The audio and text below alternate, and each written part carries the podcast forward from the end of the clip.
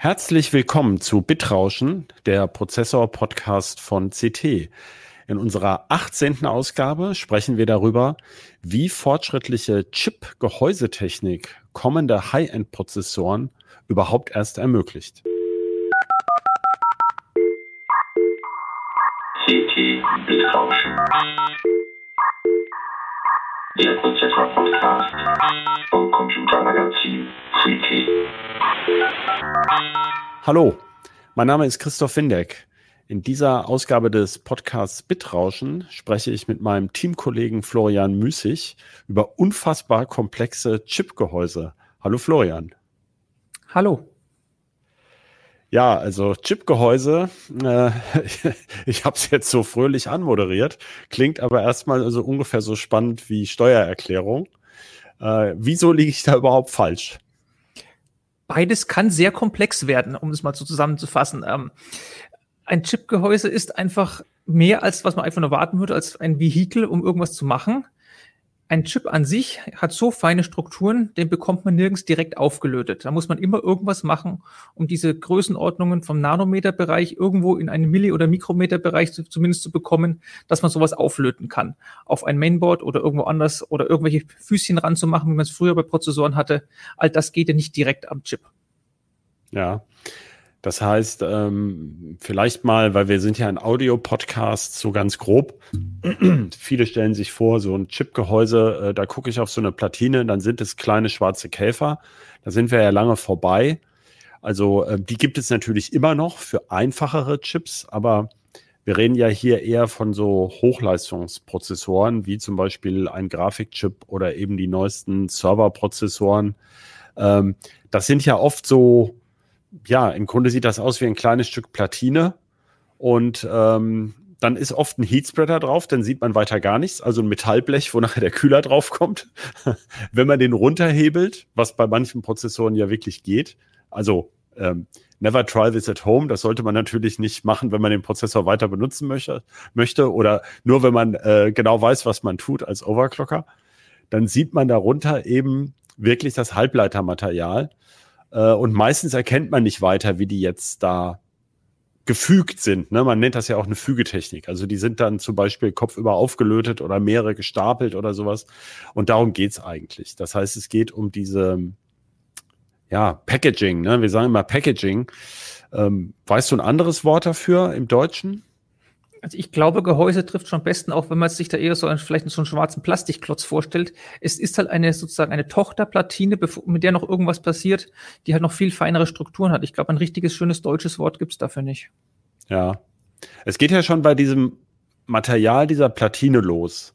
Da haben wir ja letztes Jahr, glaube ich, schon drüber gesprochen oder drüber geschrieben mit diesem berühmten, jetzt sind wir wieder bei der Sushi-Folie, bei diesem Ajinomoto Build-Up-Film.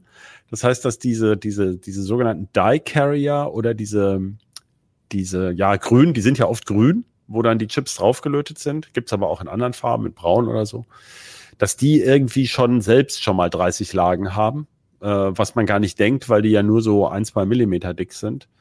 Und unten drauf zum Beispiel 6000 Kontakte. Aber diese einzelnen Chips haben ja noch viel, viel mehr Kontakte. Und ähm, schon dieses Material ist ja super speziell. Aber worüber du jetzt geschrieben hast, da geht es ja darum, dass ein solches Basismaterial oder Substrat eigentlich schon nicht mehr auf, ausreicht, sondern dass man zum Teil einzelne Siliziumchips wiederum auf Silizium packt, um mehrere davon verbinden zu können. Genau, also diese, das, das, das Substrat ist halt quasi wie eine normale Platine. Man hat da gewisse Limitierungen, wie eng man Leitungen setzen kann, wie groß oder klein man diese Kontakte machen kann, um was miteinander zu verbinden. Ähm, es geht noch ein bisschen feiner als was mit normalen Hauptplatinen oder an der Grafikkarte oder was immer da dann noch dran ist, was er machen könnte. Aber es ist auch nur noch ungefähr eine Größenordnung, die man damit kriegt. Der Rest ist im Chip selber gemacht. Der hat auch noch extra Metalllagen übereinander die dann auch schon mal irgendwas verteilen, diese Größenordnungen auseinanderziehen. Es muss ja auch noch Strom reinkommen, Erdung muss rein an verschiedenen Stellen. Ähm, da ist ja ein bisschen mehr dran. Wie gesagt, du hast gesagt, 6000 Kontakte, das ist ja schon ein bisschen was. Da sind wir noch nicht ganz, aber das wird jetzt erwartet, ne? Für die, also gibt's vielleicht schon für irgendwelche Spezialchips, aber ähm, das ist, ist erwartet jetzt in den nächsten Serverprozessor-Generationen für eine Wechselfassung. Aber die sind dann praktisch auch so groß wie eine Also wie die Hand, eine, eine größere Männerhand oder so ein größeres Smartphone, ne, sind diese, diese, diese Packages eben groß. Nur damit die Audiozuhörer mal ein Gefühl haben, über was wir hier reden. Ja, und wie viele Prozent oder wie viele Einzelchips sind dann da maximal innen drin in so einem Gehäuse? Also kann man eine Zahl nennen? Es kommt immer darauf an, was man verbindet, aber man als Beispiel zum Beispiel auch eine Micro-SD-Karte ist ja auch schon aus mehreren Sachen zusammengebaut. Das ist unten der Controller-Chip und darüber sind dann die einzelnen Speicherzellen gebaut. Das können auch auf diesem Format einer Micro-SD-Karte schon mal so ungefähr 17 Lagen sein oder das ist das Maximum, was man hinbekommt. Das sind auch nicht mehr die normalen Siliziumscheiben, die werden mit einem guten Millimeter auch einfach viel zu dick, sondern die sind alle abgeschliffen. Aber wie gesagt, auch dann kriegt man halt, um irgendeine Struktur noch hinzubekommen und Stabilität, die nicht besonders dünn oder allzu dünn. Und darum ist man da ungefähr bei 17 Stück dann. Und da ist dann schwierig, zum Beispiel noch eine Lackschicht drüber zu bekommen oder gar noch ein anderes Gehäuse drumherum zu bauen. Das ist einfach mechanisch. Weil es dann einfach zu dick würde, ja. Genau, dann würde es zu dick werden für diesen Standard Micro SD, mit dem wir ja, ja da hat, glaube ich, jeder schon mal so ein Kärtchen in der Hand gehabt, die sind ja auch nicht so besonders dick. Oder auch Und, von der Fläche her ist natürlich auch eine Limitierung da. Ja, gut, aber bei diesen kommenden Prozessoren, die sind ja nun viel riesiger. Ähm, äh, Intel hatte, glaube ich, eine Zahl genannt für diesen Rechenbeschleuniger. Wie viel, wie viel Chips sollen da zusammengefasst werden? Oder es waren mehrere Dutzend. Ich habe 47, 49 Ponte Vecchio heißt der Chip. Das ist ein riesengroßer. Also sagen wir mal in der Größenordnung 50. Ja. ja. In der Größenordnung auf alle Fälle. Einzelne Fliesen, die, also Insel nennt sie Fliesen, nicht Chiplets, aber einzelne kleine Siliziumstückchen, die miteinander dann erst das große Gesamte werden. Und bei einem, du hast gerade die MicroSD-Karte angesprochen, das ist ein schönes Beispiel. Da habe ich ein begrenztes, ähm, eine begrenzte Fläche und auch ein begrenztes Volumen durch die Höhe ähm, und möchte möglichst viel Speicherkapazität reinkriegen. Deswegen packe ich zum Beispiel bis zu 16 gedünnte Dice oder Chiplets plus einen Controller hinein. Da versteht man das, finde ich, relativ leicht. Ähm, aber wo ist denn der Vorteil jetzt bei so einem Prozessor oder äh, vielleicht können wir noch ein paar mehr Beispiele nennen. Also auch die aktuelle Baureihe AMD Ryzen ist ja schon aus mehreren Chiplets zusammengefügt. Ähm, was sind denn genau die konkreten Vorteile? Warum, man könnte ja auch mehrere Chips in mehreren Fassungen nebeneinander stecken. Äh, würde man, man jetzt mal naiv genau. sagen. Ähm, die Sache ist die, also es gibt ja sowohl, also sagen wir so, Prozessoren sind ja nicht mehr Single- oder Dual-Core-Prozessoren, sondern wir reden ja von acht Kernen aufwärts. Die kann man alle miteinander direkt auf ein großes monolithisches Die bauen. Das wird dann eine riesengroße Chipfläche. Ähm, und da steigt einfach das Risiko von Fertigungsdefekten, dass da einfach irgendwo was kaputt geht. Wenn ich jetzt mehrere das heißt, kleine. geht, also in, in einem Die sozusagen, dass das nicht so funktioniert wie gedacht genau, dass, quasi. Dass das nicht funktioniert. Und wenn ich jetzt sozusagen, wenn man den dümmstmöglichen Fall nimmt, ich habe einen Fehler drin und dann funktioniert der ganze Chip nicht mehr. Je größer der Chip ist und je weniger Chips ich auf so einem Wafer habe, desto größer ist einfach das Risiko, dass der ganze Chip dann ausfällt und einfach dann. Das ist also sozusagen eine wirtschaftliche Frage. Ich habe mehr gute Chips, die ich verwenden kann pro Wafer genau. und füge die Wenn dann nachträglich zusammen. Richtig, zu einem größeren Gesamten. Man, kann, man muss sowieso irgendwie dann das Ganze modularer gestalten. Es ist sowieso modular gestaltet von den Chipherstellern. Die machen jetzt nicht jeden Kern einzeln, sondern die haben da auch irgendwelche Templates davon und dann werden halt, früher waren es bei AMD 4 Gruppen, inzwischen ist 8er Gruppen, sozusagen CCX, Core-Komplexe ähm, gemacht und die kann man einfach dann modular auch fertigen. Und ob die jetzt dann auf ein großes Chip, äh, auf einen großen Chip gebaut werden oder auf zwei kleine, die zusammengefügt werden, ist dann einfach von der Wirtschaftlichkeit her sinnvoller, das anders zu machen. Also dann zwei kleine Stimmt, zu du hast, du hast recht. Ryzen ist vielleicht ein gutes Beispiel, weil die Ryzen Mobile die sind ja nach wie vor, also monolithisch, mit monolithisch sagt man also Monolith, ein Stein, ja, also die sind auf einem Die. Äh, und da sind ja auch bis zu, ja, obwohl sind acht. ja acht Kerne, ne? Das ist dann auch eins, genau. Ein CCX. Acht Kerne und, und das, was halt als Chipsatz und so weiter noch dazugehört, der Speichercontroller, die PISA Express Lanes und das ganze der Grafikchip oder die Grafikeinheit ist da auch mit dabei. Das ist mehr. Das ist auch so eine Sache. Im Notebook ist Platzbegrenzung ein Thema. Das heißt, wenn ich da mehrere Chips aneinander baue, wird es einfach von der Fläche her größer. Das habe ich im Mobilen nicht unbedingt. Ich habe im Mobilen allerdings auch nicht das Problem, dass ich jetzt so viele Chips habe, dass ich eine Fläche bräuchte, um die Abwärme abzuführen. Das ist dann eher bei größeren Serverprozessoren oder Grafikchips ein Problem, dass die dann mehrere hundert Watt verbraten. Das ist ja nichts, was ich jetzt im Notebook habe. Ja, Jetzt weiß ich beispielsweise, dass ähm, diese Nvidia-Rechenbeschleuniger aber auch schon vor Jahren, ich, ich bin fast versucht zu sagen, vor Jahrzehnten hat AMD schon solche ähm, Notebook- beziehungsweise Embedded-Grafikprozessoren gemacht, wo Speicher direkt auf diesem Die Carrier auf diesem im Package sozusagen integriert war. Dann musste ich aber ja bei AMD sozusagen den, ähm, konnte ich ja nicht mehr den Grafikchip alleine kaufen und so viel RAM dran machen, wie ich wollte, als Board, also als Grafikkartenhersteller, sondern ich musste äh, das nehmen, was AMD angeboten hat. Also was weiß ich, früher vielleicht mal ein oder zwei Gigabyte RAM. Heute bei, bei Nvidia, diese Rechenbeschleuniger, die haben ja oft ähm, ja, ich glaube, die größten haben 40 Gigabyte oder 80 Gigabyte, also irrsinnige Mengen von superschnellem RAM. Ähm, aber im Grunde sinkt ja, darauf will ich hinaus, die Auswahl als Käufer jetzt. Also ich muss ja das nehmen, was mir der Hersteller anbietet, wenn er das alles zusammen in ein Package packt.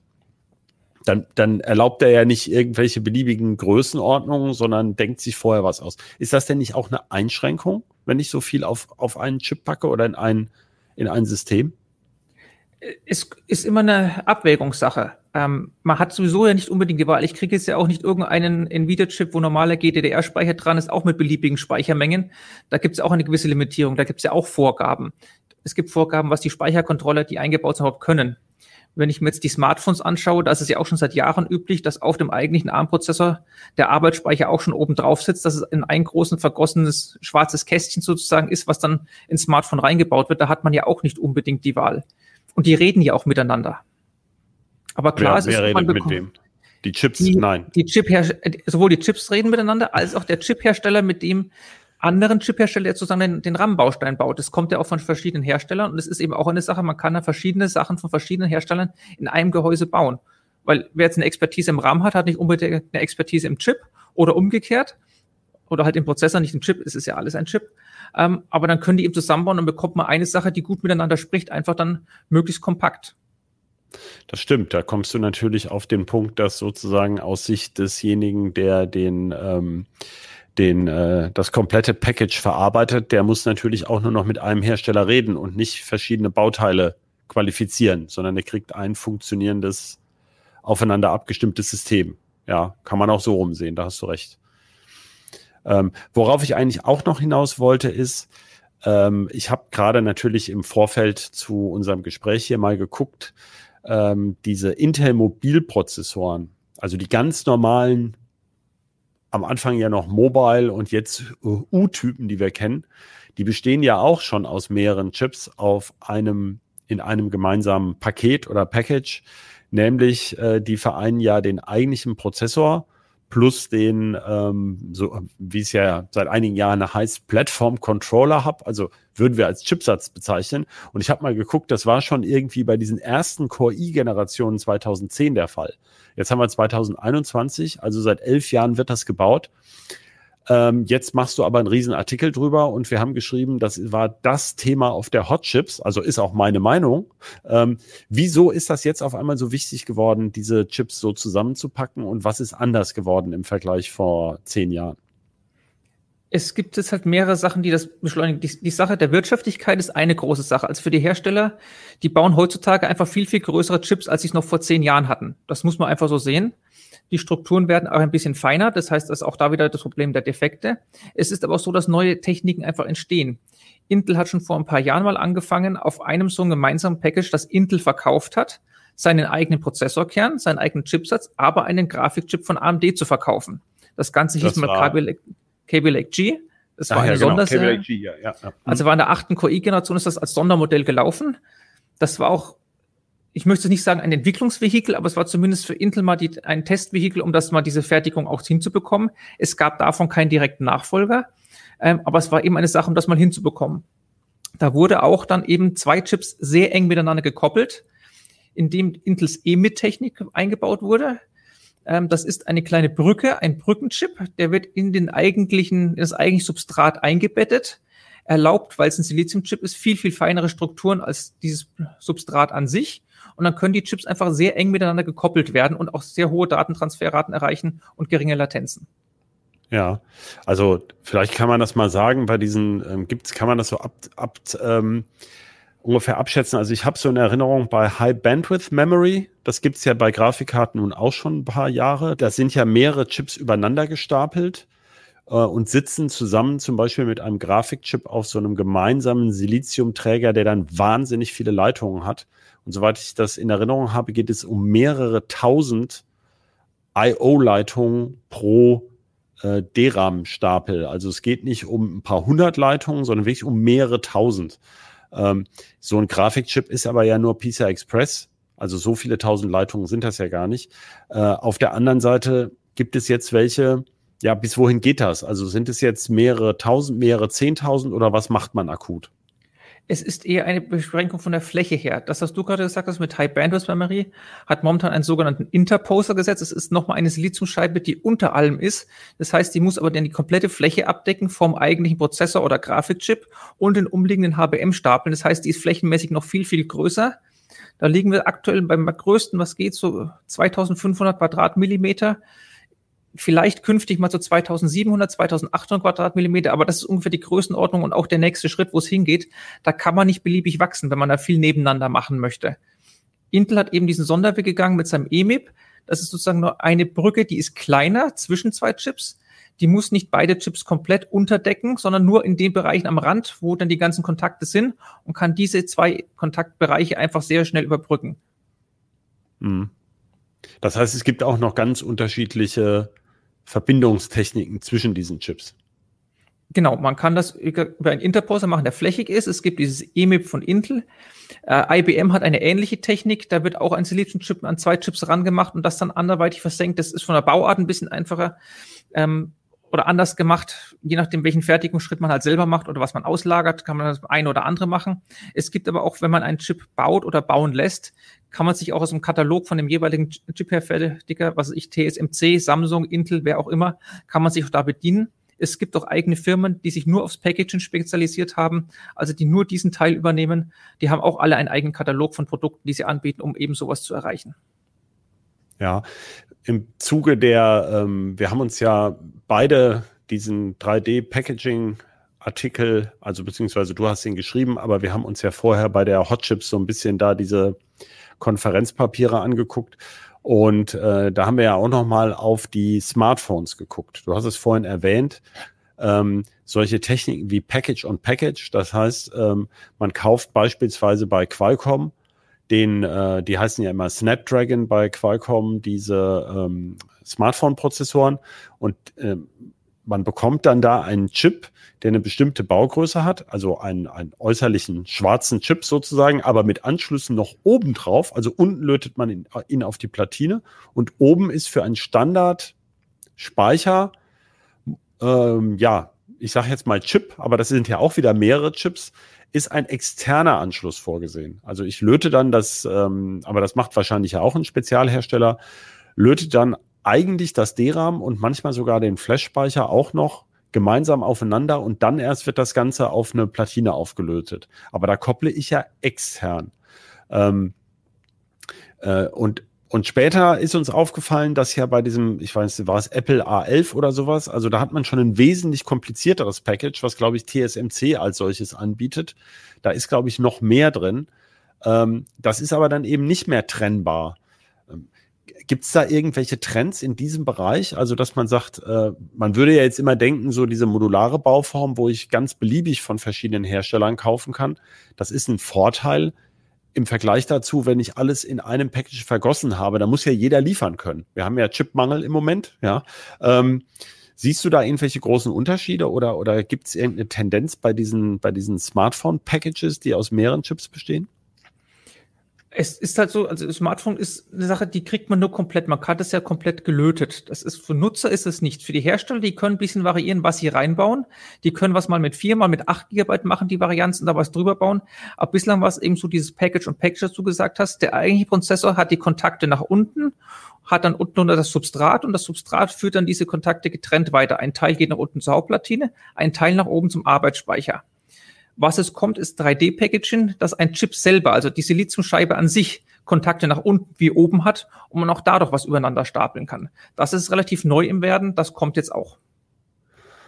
Das ist, du meinst jetzt Through Silicon Vias sozusagen, oder was? Through Silicon Vias, aber dann auch Intel, was in Richtung, äh, bei Intel nennt sich das Ganze dann Foveros, auch noch Sachen übereinander stapeln, dass ich da auch noch was übereinander bekomme, dass ich unten einen Trägerchip habe und oben drüber noch was baue. Stimmt, ein schönes Beispiel dafür ist ja das, was AMD jetzt macht. Ähm, das war tatsächlich eine Überraschung. Also als sie das angekündigt haben vor einigen Monaten, dass sie auf diese Ryzen-Prozessoren, die sie haben, dass sie da noch einen kleinen zusätzlichen Level, Level 3 Cache, Level 3 Cache Chip aufsetzen können. Das heißt, er hat ja bereits Level 3 Cache, aber damit wird er dann um den Faktor, was war es, vier oder drei. sowas? Faktor 3. Äh, genau. Also er hat 32 äh, Megabyte hat er drin und da kommt dann nochmal, also pro Core-Komplex, also pro 8 Kernkomplex und da kommt dann nochmal oben pro Kernkomplex nochmal 64 dazu, also wird es dann verdreifacht. Das ja. ist eben die Sache, man hat unten ein funktionierendes Basis-Die, das funktioniert auch alleinstehend und oben kommt eben nochmal was dazu, um es eine besonders super duper Variante daraus zu machen. Das ist ja ein geniales Konzept, weil ähm, ich diesen Chip unten kann ich getrennt optimieren von dem, was ich draufsetze, sozusagen. Richtig. Hat in dem Fall allerdings auch ein Problem, nachdem der Chip unten funktionieren muss und die Prozessorkerne hat, ist das auch der Teil, der heiß wird. Das heißt, wenn ich jetzt einen Flash-Speicher oben drauf packe, Nee, Flash Cache, Cache. Äh, den, den Cache. Im Moment sprechen wir von Cache, genau. Von Cache. 3D, ja. V-NAND Cache, ja, es ist alles ja. kompliziert. Ähm, wenn ich diesen Cache dann oben drauf packe, ähm, wird der von unten geheizt. Den Kühlkörper kriege ich aber erst oben drüber gebaut. Das ist es nicht so, das möchte mal sagen, Best Practice. Normalerweise versucht man das, was eher kühler ist, lässt man unten und das, was warm wird, macht man nach oben, dass es dann eben auch dann besser gekühlt werden kann.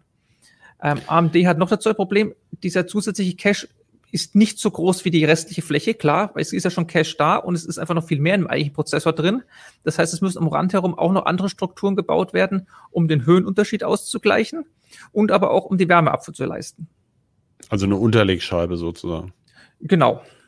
Aus, aber in diesem Fall, glaube ich, aus Silizium, ne?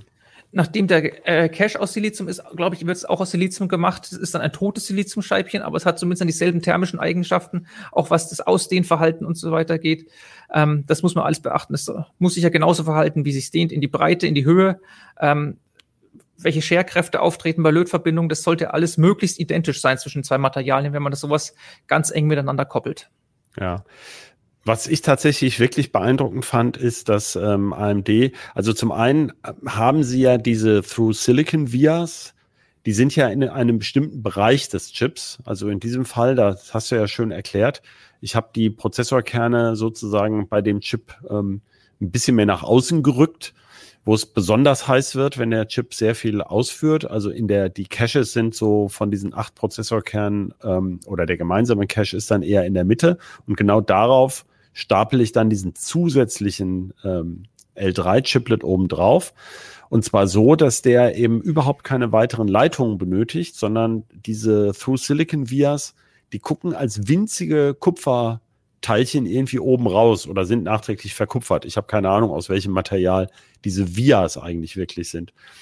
Äh, und die werden irgendwie direkt aufeinander ge gedrückt oder gepresst? Oder wie, wie stellt man denn diesen Kontakt her? Weil gelötet wird doch nichts mehr in diesem Fall. Das war doch gerade der Witz, ne? In dem Fall sind wir, glaube ich, noch bei 55 Mikrometer Größe. Das ist gerade noch was, was ich ganz knapp löten kann. Ist allerdings auch schon das äh, Minimum sozusagen von dem, was ich löten kann. Ähm, viel kleiner kriegt man diese Kontaktflächen und diese kleinen Lötbällchen, die man verbraucht, nicht mehr hin auch so ist es man. Ich meine, man lötet ja quasi blind. Man drückt die irgendwie möglichst präzise aufeinander und hofft dann, dass am Schluss dass es richtig dabei rauskommt.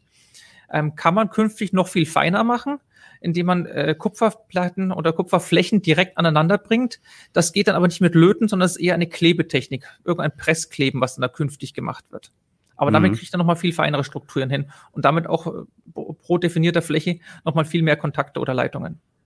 Ja, also es geht, glaube ich, um mehrere 100 oder mehrere tausend pro Quadratmillimeter ne, am Ende. Genau, in diese Größenordnung. In diese Größenordnung ja. wollen wir dann irgendwann rein. Es kommt auch immer darauf an, was man machen möchte. Es kommt auch darauf an, was über diese Leitung drüber sollen. Sollen es irgendwelche Daten sein, die besonders schnell oder mit geringer Latenz fließen? Oder brauche ich das zusätzlich nochmal, um eine Erdung zu haben oder um nochmal Strom an eine andere Ebene hinzubekommen? Dann können die natürlich ein bisschen größer sein. Beziehungsweise müssen für einen hohen Strom sogar etwas größer sein. Mhm. Es wurde, glaube ich, sogar irgendwo habe ich mal ein Paper gesehen, wo dann drüber diskutiert wird, wenn ich dann dieses zusätzliche Metall senkrecht zur Chip-Ebene da drin stecken habe, dass das ja im Prinzip auch die Kühlung verbessert. Ja, weil durch es diese, kann, ja, es also kann die, die Kühlung verbessern. Ja das ein bisschen besser als das eigentliche Siliziummaterial. Genau, das leitet ein bisschen nach oben. Kühlung ist auch eine wichtige Sache, auch was man alles machen muss. Gerade wenn man so Stapel hat, ist Kühlung eine wichtige Sache. Da gibt es auch verschiedene Techniken, die es machen, ähm, dass man noch ein sozusagen noch einen Dummy-Silizium-Chip oben draufsetzt, den mit Kühlrippen versieht, also winzig kleinen Kühlrippen, so eher so ein bisschen so, ich sag mal, mit Schmirgelpapier angeraut in der Größenordnung. Ähm, und da dann das mit Wasserkühlung oder irgendwas dann direkt auf diesem Chip macht, künftig vielleicht den Chip sogar direkt dann anfräst oder anätzt. Da gibt's auch noch viele Sachen, die da gerade im Werden sind. Aber üblicherweise ist es eben so, man versucht, den heißen Chip möglichst nach oben zu machen und alles, was kühler ist, drunter zu machen. Intel hat es ja. zum Beispiel bei seinem Lakefield-Chip ähm, gemacht. Das ist ja auch nur ein Sonderfall gewesen, gibt es nur in zwei oder drei Notebooks. Ähm, da haben sie schon gezeigt, dass sie das können. Das ist auch Foveros-Technik, also 3D-Packaging übereinander. Da ist oben ein in 10 Nanometer gefertigter Prozessorchip oder ein Chiplet und unten drunter ein in 22 Nanometer gefertigter I.O.-Chip oder der Chipsatz. Und die hängen auch zusammen. Beide funktionieren einzeln nicht, aber zusammen ergeben sie dann eben den SoC-Prozessor. Mhm. System on Chip. Und ich denke mal, dass, dass die, was so, was so schwer zu erfassen ist, denke ich, ist im Einzelfall eben diese ganzen Abwägungen, die hinter diesen, dieser Modularisierung stehen. Ne? Zum Teil müssen da ja neue Bussysteme erfunden werden. Es gibt, glaube ich, mittlerweile auch, ähm, also man versucht so offene gemeinsame Standards zu etablieren, äh, um eben verschiedene Chips von verschiedenen Herstellern Chiplets, also es geht ja um nackte Chips, die man da aneinander flanscht, äh, miteinander zu verbinden. Ähm, ich habe gesehen, dass äh, TSMC so zum Teil sogar eigene Patente mittlerweile hat für irgendwelche Highspeed Chip-Interconnects, die ich eben auch zwischen zwei Chips nehmen kann. Also das kostet ja alles zusätzliches Geld, darauf will ich hinaus, das Packaging. Ähm, du hast vorhin gesagt, ähm, ja, ich kann dann also mehr, aus mehreren kleineren äh, Chiplets ein größeres fertigen, weil dann das Risiko von Fertigungsdefekten pro Chiplet kleiner ist. Auf der anderen Seite stelle ich mir vor, dass diese Fügetechnik ja auch insgesamt ein gewisses Fertigungsrisiko hat. Da gehen ja vielleicht auch mal Chips kaputt bei diesem ähm, oder funktionieren nicht oder ich muss sie aufwendig testen. Ähm, also ich finde das, also bei dieser ganzen Geschichte wird mir immer nicht klar, nach welchen Kriterien wird denn entschieden, was ist für den Hersteller günstiger. Also leicht zu verstehen ist, wenn man natürlich sagt, durch diese Technik kann ich einen so teuren Chip bauen, also mit einer so hohen Profitmarge, dass ich da in ganz neue Gefilde komme. Aber jetzt sind wir wieder bei dem Ryzen. Der wird ja für, ähm, naja, die kleinsten Ryzens, wo liegen die bei, bei, bei 100 Euro oder sowas, ne? oder 120 äh, für, für Desktop-PCs. Ähm, wenn das so wahnsinnig kompliziert ist, also verstehst du genau, gibt es da klare Richtlinien, nach was die unterscheiden, wann sich das überhaupt lohnt aus ihrer Sicht? Ich glaube, es geht einfach darum, Modularität auch jetzt erstmal auszuprobieren, weil sie haben ja eh schon diese IP-Blöcke und alles, was sie haben, wollen das modular machen und sie können natürlich dadurch auch noch ein bisschen was verteilen und dadurch vielleicht noch zwei, drei Fertiger gegeneinander ausspielen. Ähm, dieser Ponte Vecchio mit diesen, was ist 47, 49 Chiplets, die wir am Anfang hatten, den baut jetzt Intel, das ist unter Intels Federführung entstanden, aber sie fertigen nicht alle von diesen Teilen selbst. Ein Teil ist zum Beispiel für, an TSMC ausgegliedert ähm, und läuft sogar bei TSMC in zwei verschiedenen Prozessen, einmal mit fünf, einmal mit sieben Nanometer vom Band.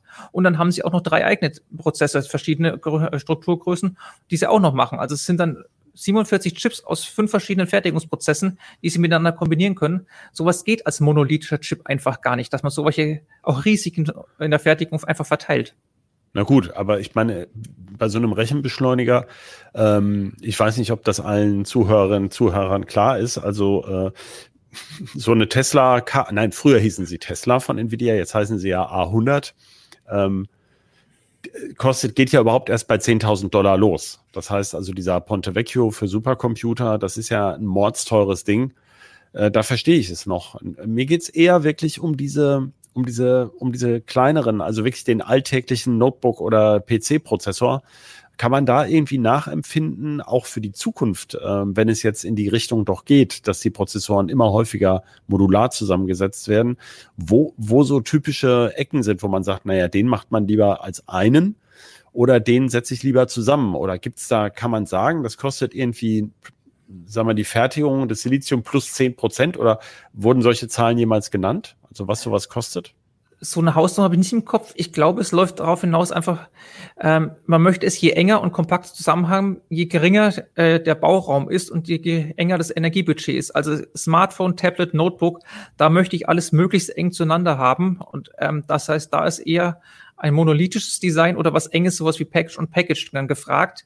Je größer ich werde, ähm, je mehr Energie verheizt wird, gerade bei diesen Rechenbeschleunigungen, da gehen ja mehrere hundert Watt dann durch den Chip durch, ähm, da lohnt es sich dann eher, auch mal sowas in mehrere Chipsets aufzuteilen, auch um dann die Fläche größer zu bekommen, um es zu verteilen oder einfach um das Risiko für Defekte einfach zu senken, dass man wirklich nur gute Chips dann drin hat, die das auch auf Dauer aushalten. Mhm. Ja, mir scheint auch, ähm, während wir ja vor einigen Jahren noch von irgendwelchen Microservern und so gesprochen haben, dass das irgendwie komplett tot ist. Ne? IBM hat ja seinerzeit auch noch Power-PC-Prozessoren. Äh, da in Jülich gab es ja mal auch einen, diesen Blue Gene slash P oder sowas, äh, wo dann sozusagen der einzelne Rechenknoten besonders sparsam war und dafür viele verschaltet. Jetzt hat man das Gefühl, es geht ja eher in die andere Richtung, unter anderem, weil eben die Energie für den Datentransfer immer äh, höheren Anteil bekommt als die Energie für die eigentliche Datenverarbeitung, so dass sie ähm, unfassbare Mengen von Rechenpower möglichst in einen ähm, ja, Socket, sagen wir ja so, also in einen Chip oder, oder sogar jetzt auch Tesla, ne, haben doch diesen Chip gebaut, äh, oder nein, das ist ja auch eine, ist ja auch eine interessante Fügetechnik, so einen wafergroßen Chip, der dann irgendwie 15 Kilowatt insgesamt verheizen kann, ähm, oder Cerebras, also äh, sehen wir das, sehen wir das jetzt auch bei den, bei den Desktop-PCs, dass da die Leistung so mörderisch hochgeht oder bleibt man da eher in dem, in dem Mittelklasse-Bereich? Ich meine, bei Notebooks ist die Fragestellung, ist klar, da müssen wir immer in diesem 15 oder 25 Watt mehr kriegt man nicht gekühlt und auch nicht mit Strom versorgt, aber ähm, es gibt ja eine gewisse eben bei diesen High-End-Chips auch eine unglaubliche Fokussierung der Performance auf eine möglichst kleine Fläche es gibt auch eine Fokussierung auf genau einen Einsatzzweck. Und das lohnt sich dann offensichtlich, äh, Beispiel Tesla, dass man einfach mal einen so Spezialchip für sich selber baut. Also Tesla hat es ja vor kurzem angekündigt, wir bauen auf so ungefähr auf so ein 30 Millimeter, 300, Entschuldigung, 300 Millimeter Wafer, kommen 25 eigentliche Prozessoren drauf. Die werden dann ganz schnell miteinander verschaltet. Der Silizium Wafer dient als riesengroßer Interposer quasi oder eben auch Verbindungschip und außenrum kommen dann nochmal ganz viele I.O.-Leitungen, die das dann vom Chip runter oder zum nächsten großen Chip dann führen oder, oder Chip-Verbund führen. Und wenn ich es richtig im Kopf habe, sind von diesen 15 kW, die du gesagt hast, nur in Anführungsstrichen 10 kW für den eigentlichen Rechenbedarf da und die restlichen 5 kW sind drumherum für die I.O.-Links, um eben die Daten möglichst schnell wegzukriegen oder zu anderen Knoten dann hinzubekommen. Also es lohnt sich wohl für Tesla, diesen eigenen Chip zu entwickeln, weil sie dann genau ihr eigenes KI-Modell, was sie darauf laufen lassen wollen, zum Trainieren, ähm, einfach dafür zu bauen. Andere Hersteller machen es ja auch schon länger. Google hat auch schon länger, ist länger dabei, eigene Chips zu bauen als Rechenbeschleuniger, die TPUs, die eben auch sowas können.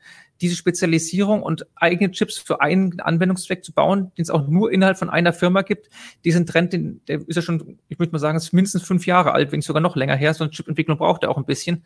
Also da ist ja schon ganz vieles sowieso schon die letzten Jahre gelaufen.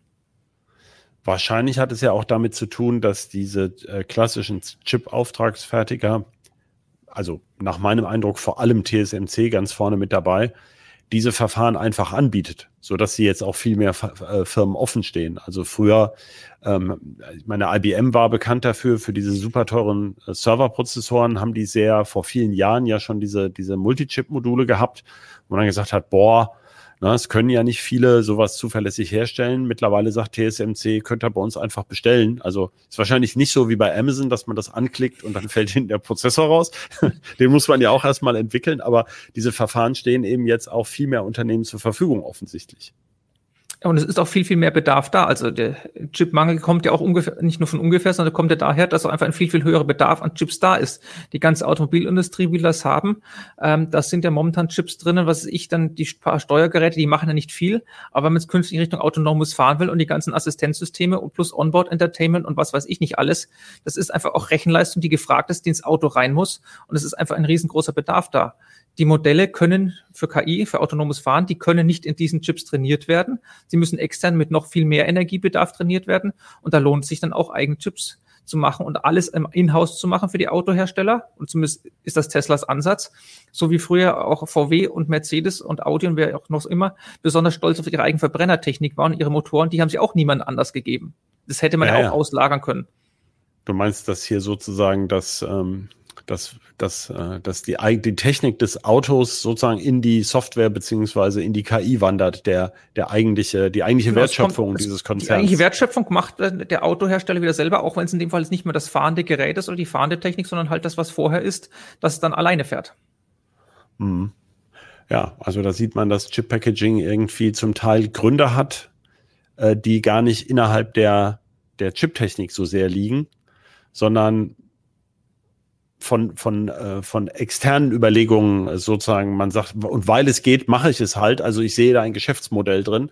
Ja, also diese Training-Chips für KI, die brauchen wir. Ich meine, Grafikkarten oder Grafikchips wurden schon länger nur hauptsächlich in diese Richtung getrimmt, dass da ganz, ganz viele möglichst gleiche kleine Einheiten zusammenarbeiten. Das ist halt momentan sind das noch große Einzelchips.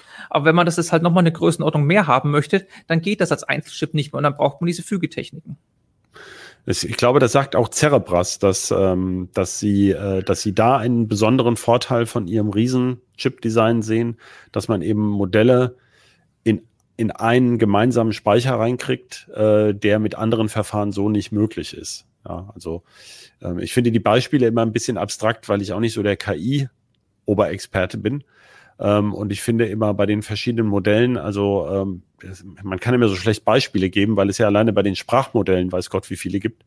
Ähm, aber das kann ja jedenfalls ein Treiber sein, dass man sagt, äh, wir brauchen eben äh, einen Prozessor, der tatsächlich so viel in dem Fall auch Zwischenspeicher hat, um überhaupt diese, äh, diese Modelle in einer sinnvollen Zeit ähm, auch untersuchen, analysieren zu können, sie überhaupt handhaben zu können. Genau, also es ist einfach der Rechenbedarf, der steigt quasi ja immer noch exponentiell, gerade was diese Modelle angeht. Wenn man dann noch eine Ebene reinzieht in so ein KI-Modell, dann wird der Rechenaufwand ja enorm.